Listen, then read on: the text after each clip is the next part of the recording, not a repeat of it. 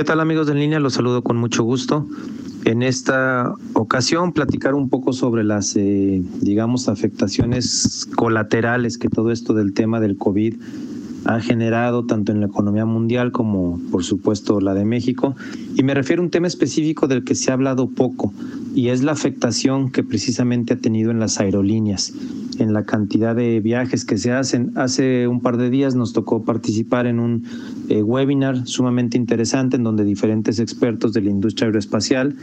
eh, del sector industrial de las aerolíneas, pues daban sus puntos de vista y sobre todo las estadísticas que en base a muchas encuestas alrededor del mundo se han hecho eh, con lo que se prevé venir para los próximos años. Y hay unos datos pues muy reveladores en donde prácticamente el 67% de los encuestados a nivel mundial, esta fue por cierto una encuesta entre más de 10 mil usuarios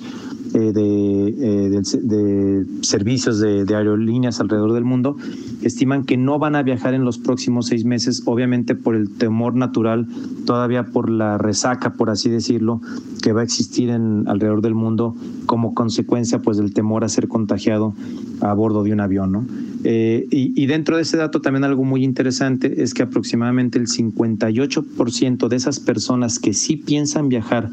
en los siguientes seis meses lo piensan hacer solamente en vuelos domésticos, solamente localmente.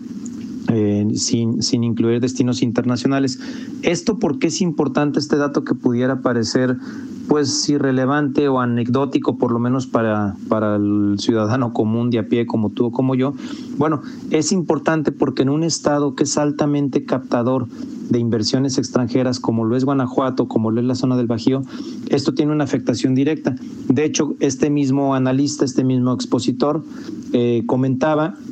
sobre la relación muy directa que existe entre la inversión extranjera y la necesidad de los viajes internacionales. Y tiene una explicación muy lógica. Eh, ningún empresario o ninguna empresa va a decidir poner un negocio fuera de su país sin viajar al país de destino en el que se piensa instalar. Es imposible pensar en que alguien va a invertir millones de dólares en un lugar que no conoce o que no ha visitado o que no ha ido a los parques industriales o que no ha visto los posibles edificios en donde se va a instalar o la cadena de proveeduría o si no se ha entrevistado con las autoridades locales eh, de gobierno. Es decir, la parte de los viajes internacionales es absolutamente indispensable, absolutamente necesaria para un proceso de inversión extranjera directa. Y mientras este proceso de los viajes siga a la baja, siga detenido, siga con mucho miedo por parte de los usuarios, pues es lógico esperar entonces una disminución también o una tendencia a la baja en la llegada de inversión extranjera. E insisto, en un estado como el nuestro, como Guanajuato, que dependemos tanto de la inversión extranjera para seguir generando